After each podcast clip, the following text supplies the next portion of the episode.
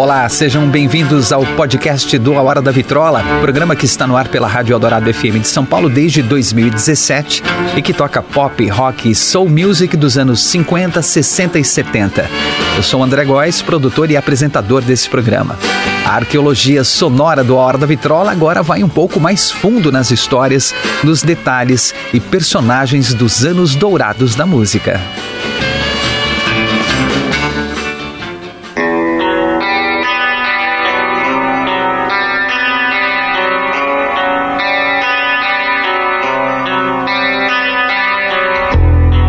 Nosso assunto de hoje são as baladas, ou mais especificamente as power ballads.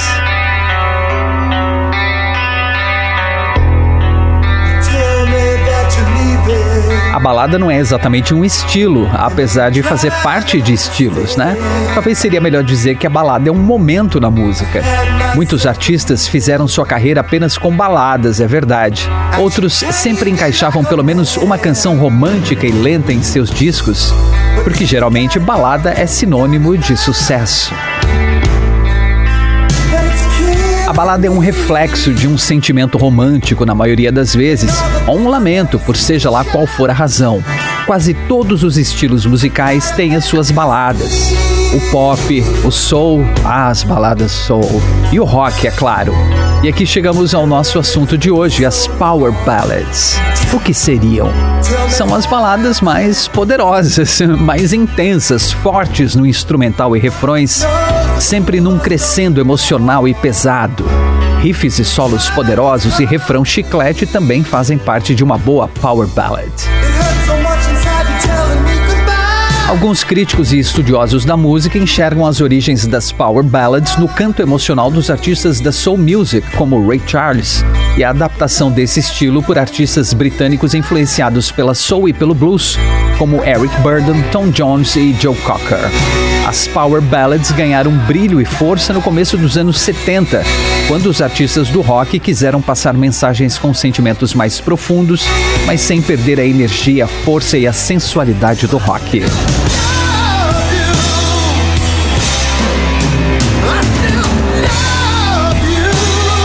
Power ballads atingiram seu auge durante os anos 80 com o hard rock, vulgarmente chamado de metal farofa ou hair metal, que abusou das power ballads. Era uma coisa obrigatória em qualquer disco de hard rock dos anos 80. Algumas bandas como Aerosmith e os Scorpions se tornaram famosos por escreverem power ballads de sucesso. Neste episódio do podcast do Hora da Vitrola, fizemos uma playlist com power ballads que foram sucesso, outras nem tanto, mas sempre poderosas.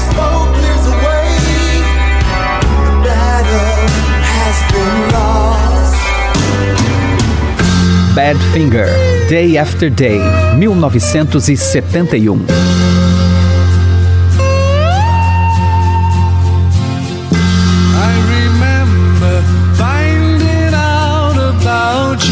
Dos pais do Power Pop, obviamente, também foram pioneiros das Power Ballads. Day After Day é do álbum Straight Up, o terceiro disco do Badfinger, primeira banda contratada da Apple Records, a gravadora dos Beatles. Foi gravada em Clearwell Castle, um castelo na Inglaterra que eles alugaram para passar a temporada e compor e gravar o disco. Jeff Emerick produziu o álbum, mas a Apple Records rejeitou o disco, dizendo que eles precisavam de um produtor que pudesse lapidar o som deles, polir o som das gravações. Então o George Harrison assumiu as gravações. Ele participa ainda da guitarra, fazendo slide guitar nessa música. Ele assumiu as gravações, mas não pôde concluir por causa dos compromissos assumidos com o concerto de Bangladesh. O Todd Rundgren foi quem mixou as sessões com Harrison, regravou as sessões de Emerick e produziu novas canções que ainda não tinham sido gravadas.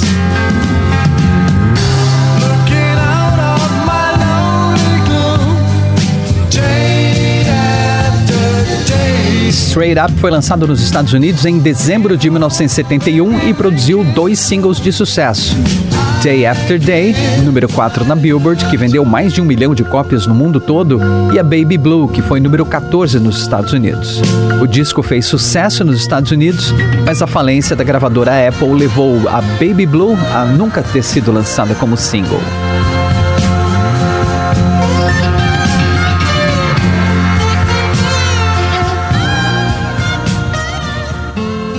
Led Zeppelin, Stairway to Heaven, 1971.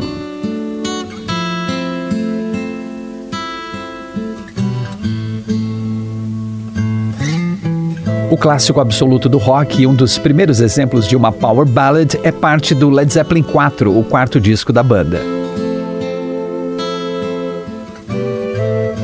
Após experimentar diversos estilos nos seus primeiros trabalhos, como blues, música folk, rock mais cru, o Led Zeppelin estava maduro bastante para conceber este que é considerado um dos melhores álbuns de rock de todos os tempos. Foi gravado em dezembro de 1970 a março de 1971 em diversos estúdios na Inglaterra e nos Estados Unidos. Todos os integrantes da banda participaram das composições. As músicas têm inspiração na música medieval, no hard rock, no blues elétrico, jazz rock e, é claro, na saga O Senhor dos Anéis de J.R.R. Tolkien. A imagem da capa é uma pintura a óleo rústica do século XIX, comprada pelo vocalista Robert Plant em uma loja de antiguidades em Berkshire, na Inglaterra. Stairway to Heaven é a música mais famosa do álbum e também da banda. Sua aceitação foi imediata e, mesmo nunca tendo sido lançada como single, tornou-se a canção de maior sucesso de 1971. É uma das músicas mais tocadas na história das rádios FM no mundo inteiro. Tem três sessões bem definidas que a caracterizam como uma power ballad pioneira, começando lenta e acústica, passando por uma parte rítmica e melódica e terminando pesada e catártica com o solo avassalador de Jimmy Page. É considerado uma das maiores canções de rock de todos os tempos.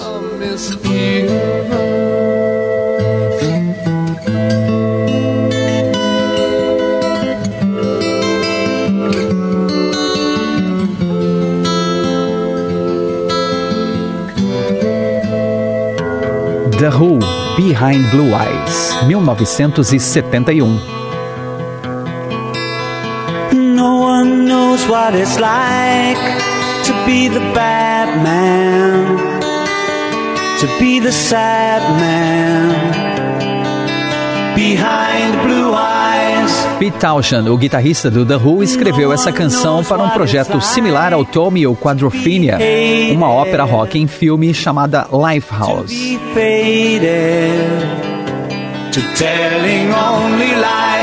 Townshend nunca terminou o projeto e acabou usando as canções para o disco Who's Next, de 1971. Inicialmente, Behind Blue Eyes seria o tema do vilão da história, chamado Jumbo, mas um acontecimento inspirou Pete Townshend para escrever. Ele que nunca se comportou nos moldes de um rockstar, já era casado na época, inclusive. Ele se casou em 1968. Ele teve um encontro com uma groupie, aquelas fãs que se dedicavam a seguir os artistas até os quartos de hotel, não é? Para uma maior interação com os músicos, se é que você me entende. Townshend então foi abordado por essa moça que queria ficar com ele de qualquer jeito depois de um show em Denver em 1970.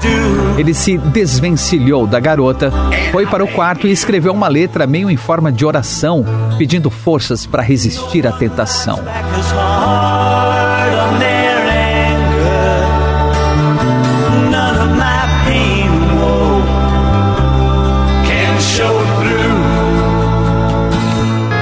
Aerosmith, Dream On, 1973.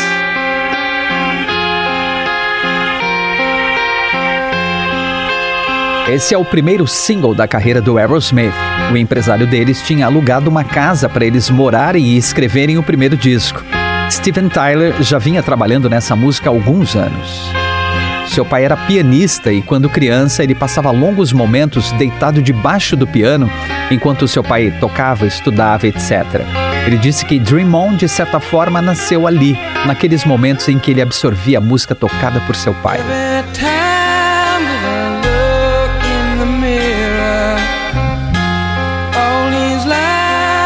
Já fazia uns seis anos que Steven vinha trabalhando na música, escrevendo uma parte aqui, outro pedacinho ali, mas aí aconteceu um incidente que ajudou ele a terminar a música. Um belo dia, Steven Tyler abriu a porta de casa e encontrou uma mala ali na porta. Sem pensar duas vezes, ele pegou a mala e levou para dentro. A mala estava cheia de dinheiro e era dinheiro da máfia, do tráfico, sei lá. Por alguma razão, a mala foi posta ali na frente da casa e quando os caras voltaram para pegar, já era. Steven Tyler não contou nada para ninguém, nem para os caras da banda. Fez cara de paisagem quando os caras na rua perguntaram para ele sobre a mala. Pegou a grana, comprou um teclado e assim ele conseguiu terminar aquela que foi a canção que mudou a história da banda do Steven e dos seus colegas salvou a carreira da banda, porque eles iam ser dispensados da gravadora. O primeiro disco vendeu mal e naquele momento a Columbia Records queria se dedicar a promover o primeiro disco do Bruce Springsteen. O empresário do Aerosmith convenceu a Columbia a lançar a Dream On como single. Foi o primeiro sucesso da carreira do grupo, mas não foi imediato. Entrou no número 59 da parada e levou três anos para chegar ao número 6 da Billboard Hot 100.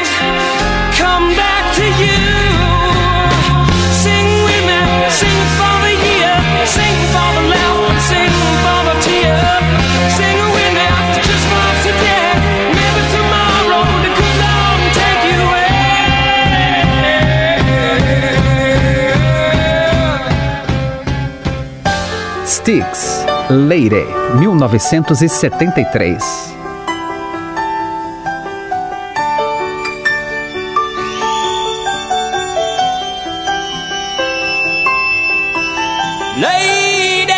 Considerada a primeira power ballad da história, mas a gente pode considerar Dream On do Aerosmith, que é do mesmo ano, também como a primeira power ballad, não é? Foi escrita pelo líder do Styx, o tecladista e vocalista Dennis DeYoung em homenagem à sua esposa Suzanne, o seu amor dos tempos do colégio, para quem o devotado marido ainda escreveu Baby The Best of Times. Eles têm dois filhos e estão casados há 53 anos. A gravadora rejeitou Lady para o primeiro disco da banda de 1972. A canção entrou no segundo disco. Foi lançada como single, mas não fez sucesso. Dennis DeYoung dizia que as rádios não conseguiam classificar a canção que começava lenta e ia crescendo, ficando pesada depois. Foi graças aos esforços de um radialista muito persistente da rádio WLS de Chicago, a cidade da banda, que tocava música todas as noites às 8 horas, até a música pegar. E deu super certo. Os ouvintes começaram a pedir mais e mais a música, outras rádios começaram a tocar na sua programação e o sucesso chegou. Mas também não foi rápido, levou dois anos, até março de 1975, para Lady atingir o número 6, dando à banda Styx o seu primeiro grande sucesso Top 10. O rei da Power Ballad, Dennis DeYoung, ainda escreveu várias Power Ballads de sucesso, entre elas duas inesquecíveis no repertório do Styx, as duas para sua amada Suzanne. Babe, de 1979, o primeiro e único single número um da carreira da banda de Chicago, ficou duas semanas no topo da Billboard Hot 100.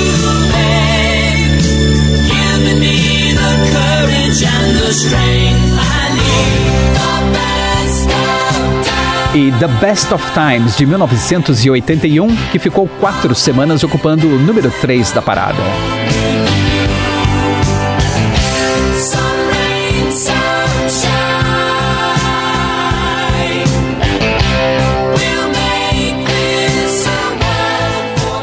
Nazareth, Love Hurts, 1974. Foi a banda Nazareth, com o seu arranjo Power Ballad, que transformou essa canção gravada em 1960 por The Everly Brothers em um sucesso.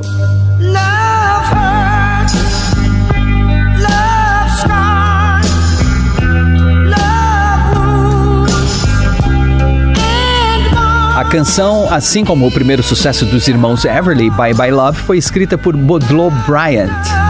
A banda escocesa Nazareth já tinha três sucessos no Reino Unido quando lançaram Love Hurts no final de 1974. Não fez sucesso num primeiro momento, o que foi uma decepção para os envolvidos que acreditavam no poder da versão do Nazareth. Mas em abril de 1975, a canção estourou na África do Sul, o que levou o lançamento da música como single nos Estados Unidos também. Demorou um pouco, mas as rádios do Texas primeiro começaram a tocar Love Hurts. E aos poucos, as emissoras de todo o país incluíram a música em suas playlists, o que fez a canção atingir o número 8 da parada em março de 1976. Foi o maior sucesso na carreira de Nazareth.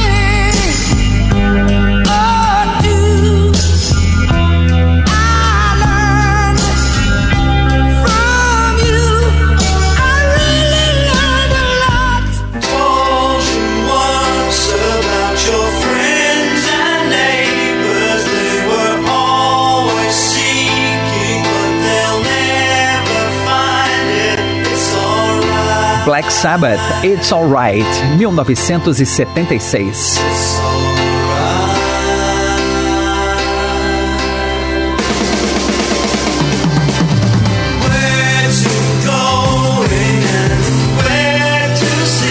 A inusitada balada aparece no sétimo disco do Black Sabbath, Technical Ecstasy, de 1976, produzido pelo guitarrista Tony Iommi.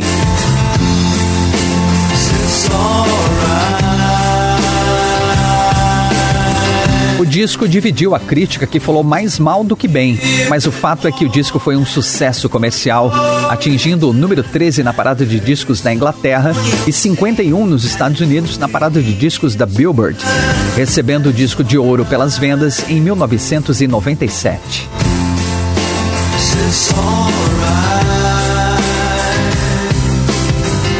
A Iommi queria levar o som do Sabbath para longe da escuridão, tentando fazer um som mais comercial e radiofônico, já que bandas como Sex Pistols, The Clash, The Damned, entre outras, estavam surgindo e mudando os rumos da música conhecidos até então, fazendo inclusive alguns músicos se sentirem ultrapassados e antiquados. A belíssima balada foi escrita e cantada pelo baterista Bill Ward, que inicialmente ficou relutante em apresentar a música, com medo de ofender Ozzy Osbourne, o vocalista, que muito pelo contrário, encorajou o baterista junto com os outros músicos a cantar e adorou o resultado, dizendo que Bill tem uma ótima voz e que ficou mais que feliz por tê-lo cantando a sua música no disco. Anos mais tarde, It's Alright foi regravada por Guns N' Roses.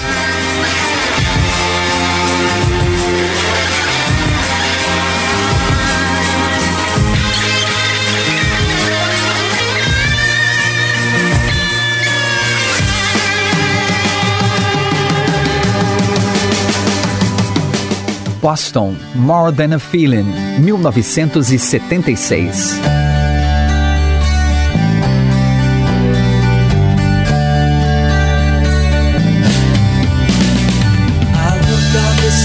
Essa power ballad clássica foi o primeiro e maior sucesso do grupo Boston.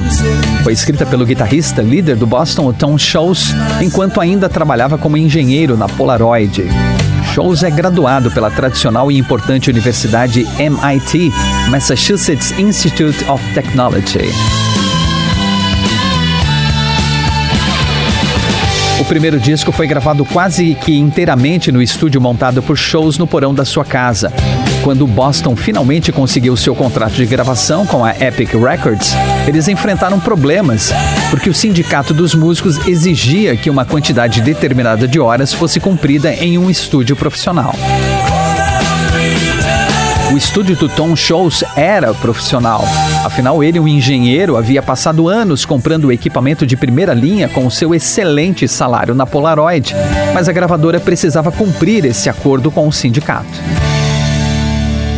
Para contornar essa situação, ele regravou as demos que havia apresentado para a gravadora, nota por nota em seu estúdio em Watertown, Massachusetts, e o vocalista Brad Delp colocou a voz no estúdio da gravadora em Los Angeles. O baterista Sib Hashian tocou na gravação e Tom Shows gravou sozinho todos os outros instrumentos na canção.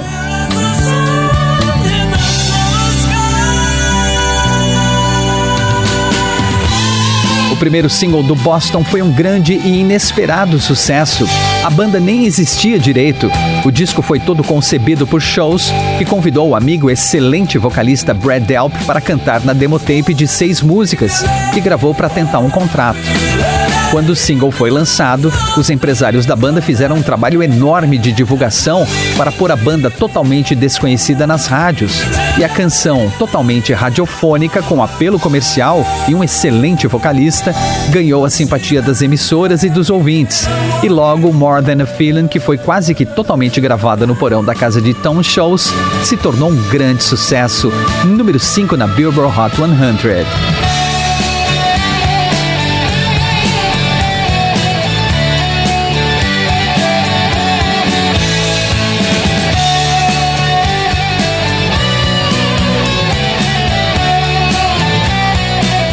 O primeiro disco, chamado apenas Boston, foi um dos discos de maior venda e sucesso da história, com mais de 17 milhões de cópias vendidas.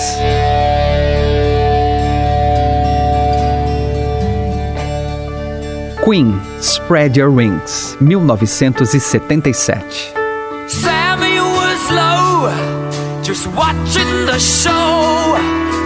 Over a canção escrita pelo baixista John Deacon é uma das favoritas dos fãs, apesar de nunca ter sido um sucesso. Parte do álbum News of the World de 1977 foi lançada como single em 1978, tendo Sheer Heart Attack no lado B. A canção foi escolhida como o segundo single do disco porque a banda se arrependeu de ter lançado Tie Your Mother Down como single de A Day at the Races, em vez de You and I, também do John Deacon.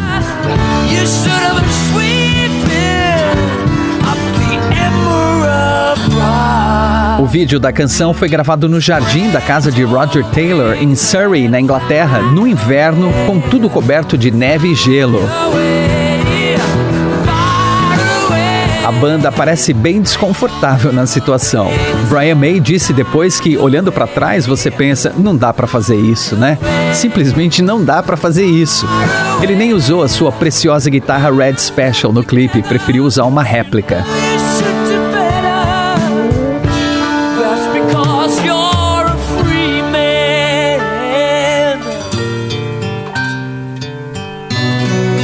Judas Priest, Beyond the Realms of Death, 1978.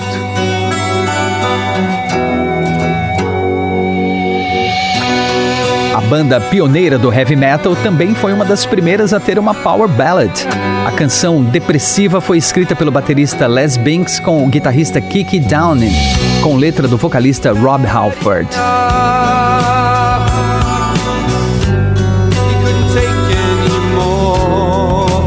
Canção fala sobre um homem que cai em um estado de apatia até morrer, provavelmente por suicídio.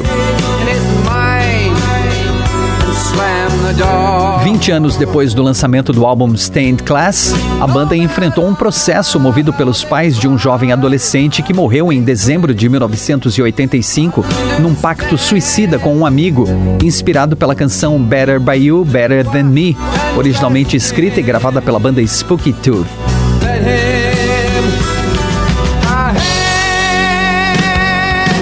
Eles alegavam que a música tinha mensagens subliminares de incentivo ao suicídio.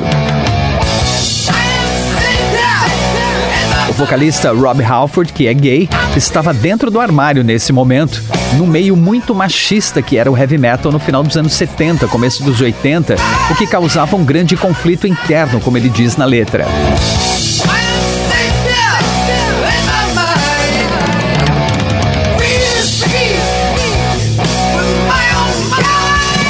Estou seguro aqui em minha mente, eu sou livre para falar com aqueles iguais a mim. Halford considera esta uma das suas letras mais pessoais e diz em sua biografia, aspas, em 1978 a ideia de poder conversar com outros homens gays abertamente, livremente e sem estigmas era como um salto com vara para Marte. Simplesmente não vai acontecer nunca, era o que eu pensava, fecha aspas. Rob Halford assumiu a sua sexualidade em 1998 e desde então sempre teve muito respeito e apoio por parte dos fãs e dos músicos. Afinal de contas, ele é o Metal God, uma verdadeira entidade do heavy metal que merece toda a nossa gratidão e respeito.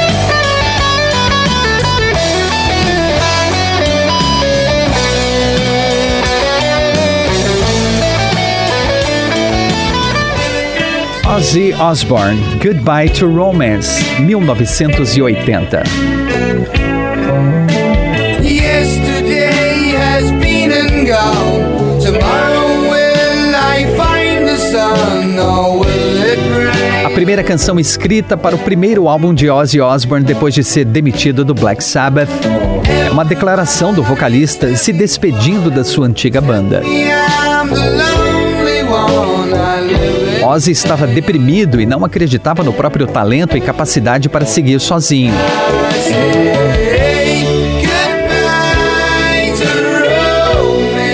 No fim das contas, a sua carreira solo foi de maior sucesso que todas as versões do Black Sabbath sem Ozzy.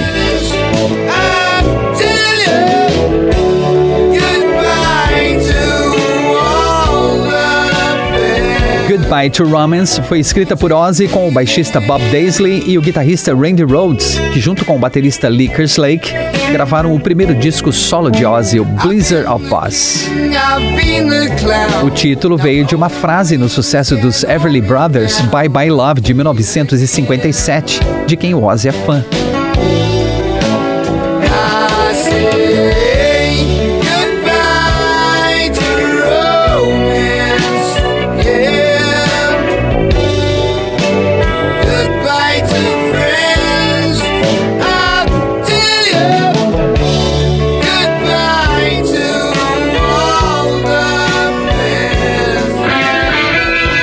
Def Leppard, Bringing on the Heartbreak, 1981.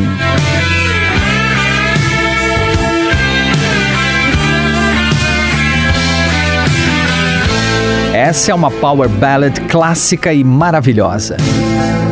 Do segundo disco do Def Leppard, High and Dry, foi escrita pelos guitarristas Steve Clark e Pete Willis com o vocalista Joey Elliott.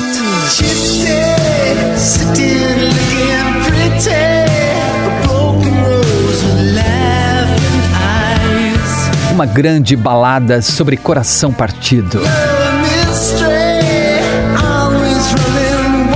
High and Dry foi produzido por Mutt Land, grande produtor de alguns dos discos de maior sucesso da história do rock, como For, o quarto disco do Foreigner, e Back in Black do ACDC.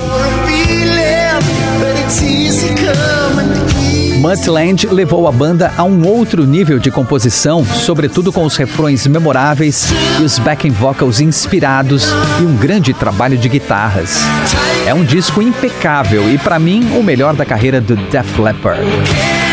Muttland ainda produziu mais dois discos de sucesso com Def Leppard: Pyromania de 1983 e Hysteria de 1987.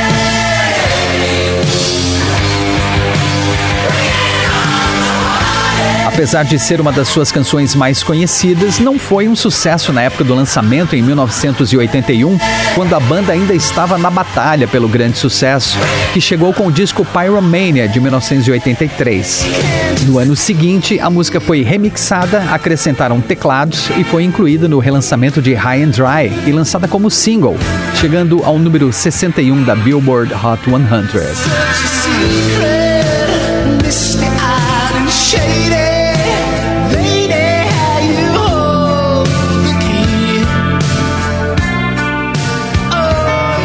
Journey, Open Arms, 1982.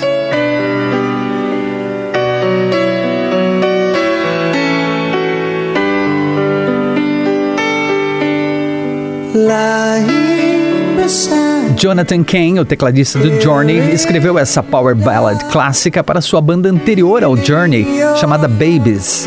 Mas o vocalista rejeitou a música por achar a melodia muito açucarada. Softly. Tempos depois, ele mostrou a canção para Steve Perry, o vocalista do Journey, que adorou e quis gravar. O restante da banda não tinha certeza. Neil Sean, o guitarrista, odiou a música e acabou tirando a confiança do Jonathan Ken, que passou a achar que talvez o guitarrista estivesse certo em não achar uma boa ideia eles gravarem e lançarem a balada.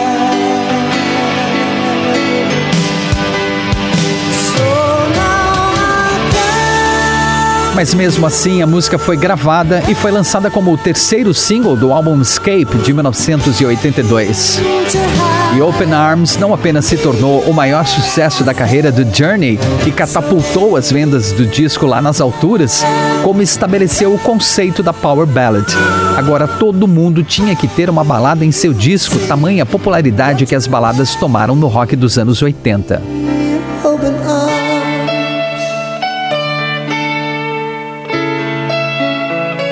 Don't Stop Believing acabou se tornando a música mais conhecida do Journey, mas foi número 9 na Billboard. Open Arms atingiu o número 2 da Billboard Hot 100, posto que ocupou por seis semanas, se tornando o maior sucesso na carreira do Journey.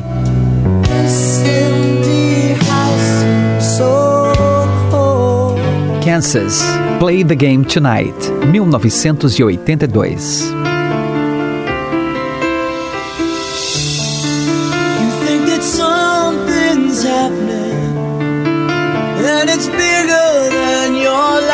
Play the Game Tonight foi o maior sucesso do Kansas durante os anos 80. Eles entraram na onda das power ballads que estavam fazendo muito sucesso, mas sem descaracterizar o seu som pop progressivo. A canção marcou a estreia do vocalista John Elefante, que substituiu Steve Walsh, o vocalista original.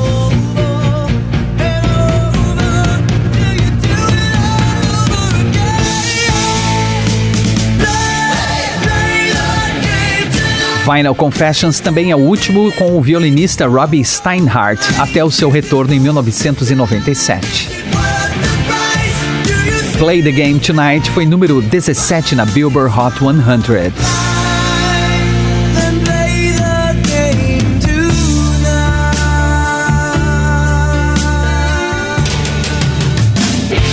Twisted Sister, The Price, 1984.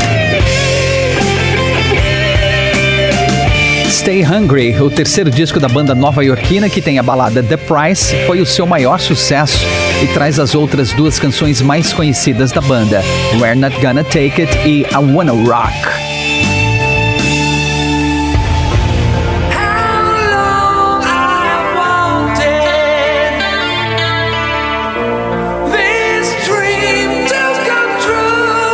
Stay Hungry vendeu mais de 3 milhões de cópias e ganhou status de multiplatina.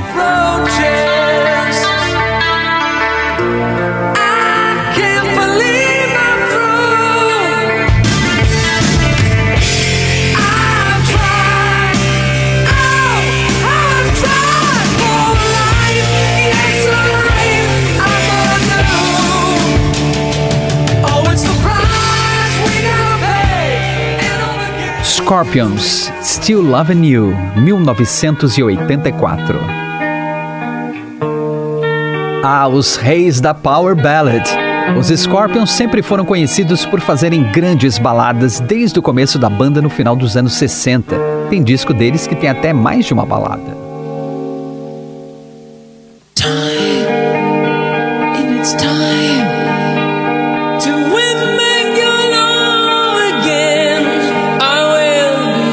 Eu escolhi a Still Love You por talvez ser a mais conhecida deles e ter feito muito sucesso, principalmente na Europa. Mas foi na França que esse sucesso extrapolou as paradas. Além de ter chegado ao número 1 um na parada, a doce balada dos Scorpions foi responsável pelo aumento do nascimento de bebês naquele país. Sim, Still Love You foi uma das principais razões para o baby boom na França em 1985. E isso foi estabelecido pelo governo, é informação oficial. Que loucura isso, gente. Música para fazer bebês. Still Loving You está no álbum Love at the First Sting de 1984, mas eu não poderia encerrar este tópico sem citar outras power ballads memoráveis da banda alemã. In Trance, do terceiro álbum In Trance de 1976, quando a banda mudou o seu som do krautrock meio progressivo para o hard rock.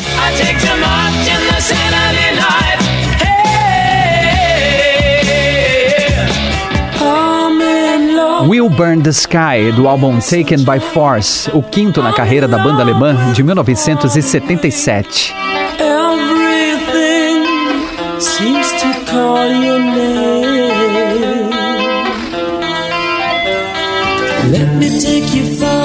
Holiday e Always Somewhere, do excelente Love Drive, o disco de 1979, que é o primeiro com o guitarrista Matthias Jabs. Falei que tinha disco com duas baladas até?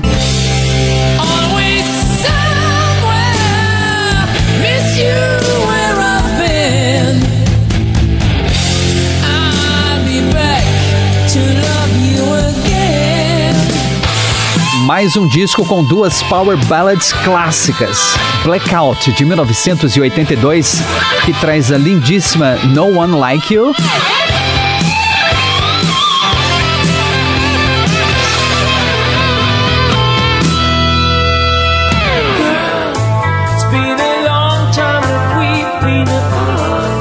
E When the Smoke is Going Down que encerra o oitavo disco da banda alemã.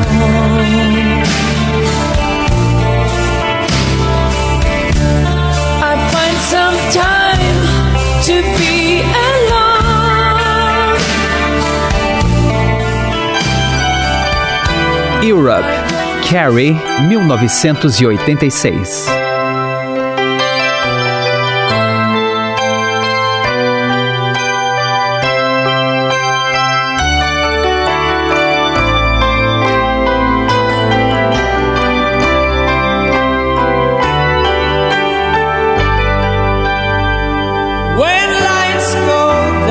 Esse foi o auge do sucesso da banda sueca que começou em 1979. The Final Countdown é o terceiro disco do Europe e o estouro internacional da banda. Carrie foi a terceira música do Europe a entrar na Billboard Hot 100, atingindo o número 3.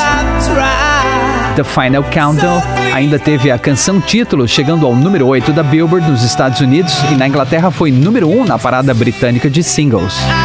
Cherokee também entrou na Billboard Hot 100 no número 72.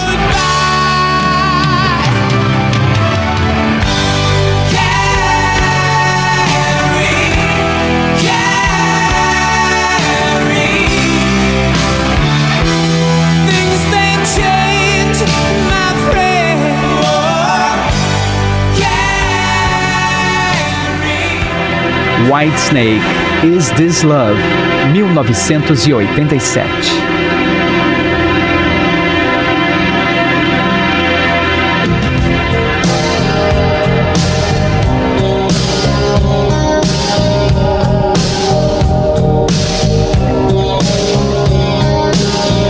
This Love é o segundo single do álbum White Snake de 1987.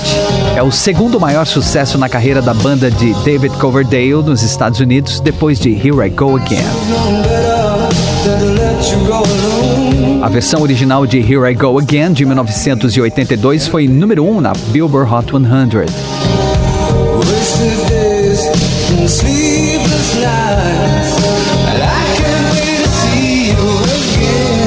Is This Love foi escrita por David Coverdale e o guitarrista John Sykes e foi número 2 nos Estados Unidos e número 9 na Inglaterra. A dupla começou a escrever a música no sul da França, no início dos trabalhos do disco de 1987.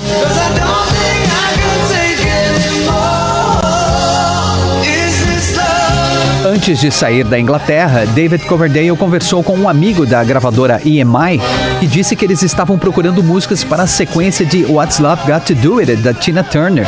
E como sabia que David estava viajando para começar a compor, pediu para que ele, de repente, escrevesse algo para Tina gravar. E ele começou a escrever Is This Love?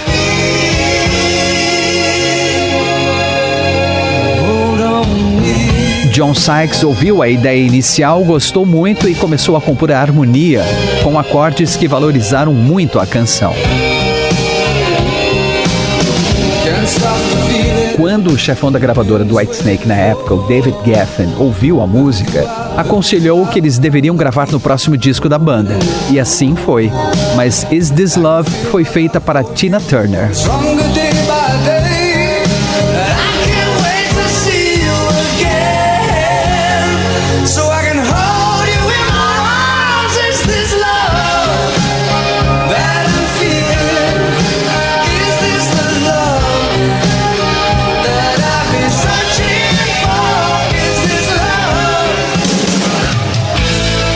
Bon Jovi, Never Say Goodbye, 1986.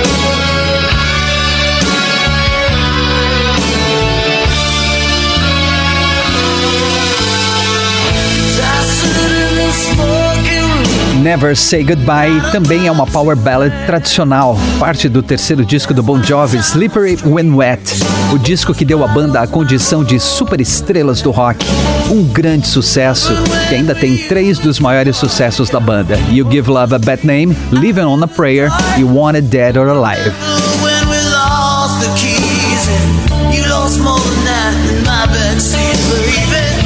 Slippery When Wet foi um sucesso imediato, passando oito semanas ocupando o número um da parada de discos da Billboard, a Hot 200, e foi nomeado pela Billboard como o disco mais vendido de 1987 nos Estados Unidos.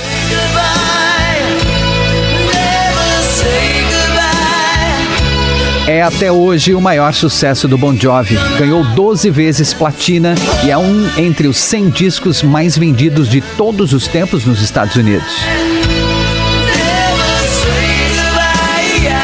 Never Say Goodbye não foi lançada como single, portanto não entrou na Billboard Hot 100, mas foi número 11 na parada Mainstream Rock da Billboard e número 21 na Inglaterra.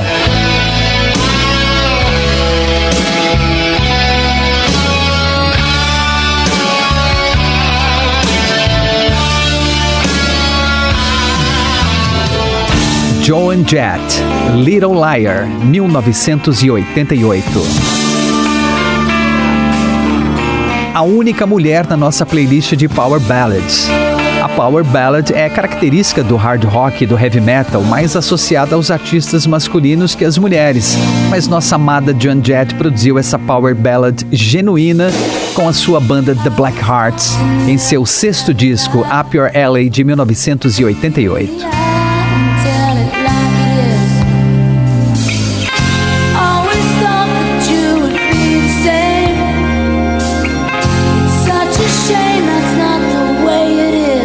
O disco contém o grande sucesso I Hate Myself for Loving You, que foi número 8 na Billboard Hot 100. Little Liar foi o segundo single e continuou o sucesso, chegando ao número 19 no final de 1988, começo de 1989.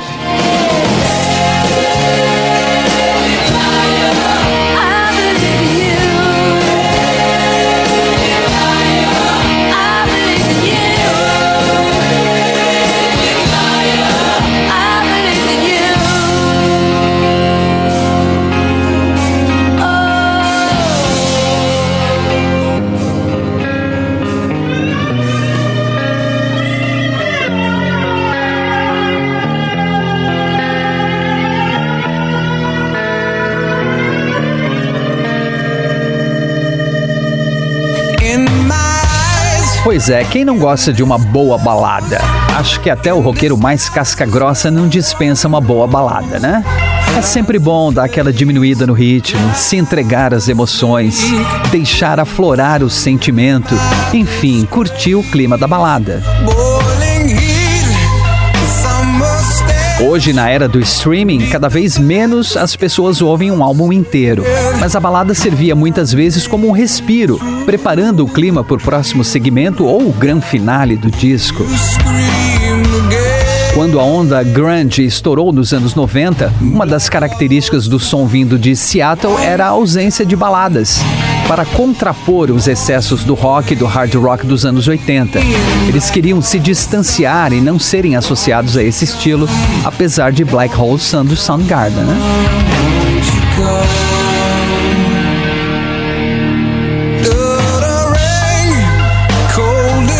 A balada é saudável e a Power Ballad é uma balada vitaminada. Toda grande banda de rock tem algumas no seu repertório e elas sempre serão muito bem-vindas pelos fãs e ouvintes. Black hole sun, won't you come?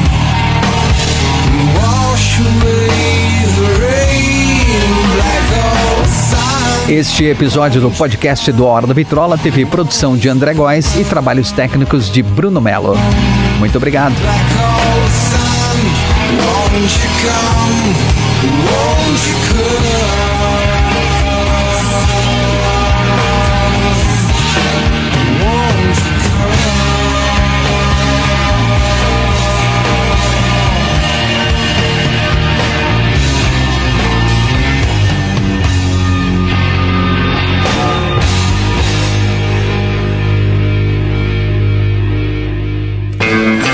Esse é o podcast do A Hora da Vitrola. Até a próxima com mais uma grande história dos anos dourados da música. E não perca todos os domingos ao meio-dia, com reprises às quintas-feiras às 11 da noite, o programa A Hora da Vitrola, os anos dourados da música na Rádio dos Melhores Ouvintes, na Rádio Eldorado FM 107,3 ou radioeldorado.com.br ou pelos aplicativos para celular e tablet da Rádio Eldorado. Sempre com o melhor do pop, rock e soul music dos anos 50, 60 60 e 70.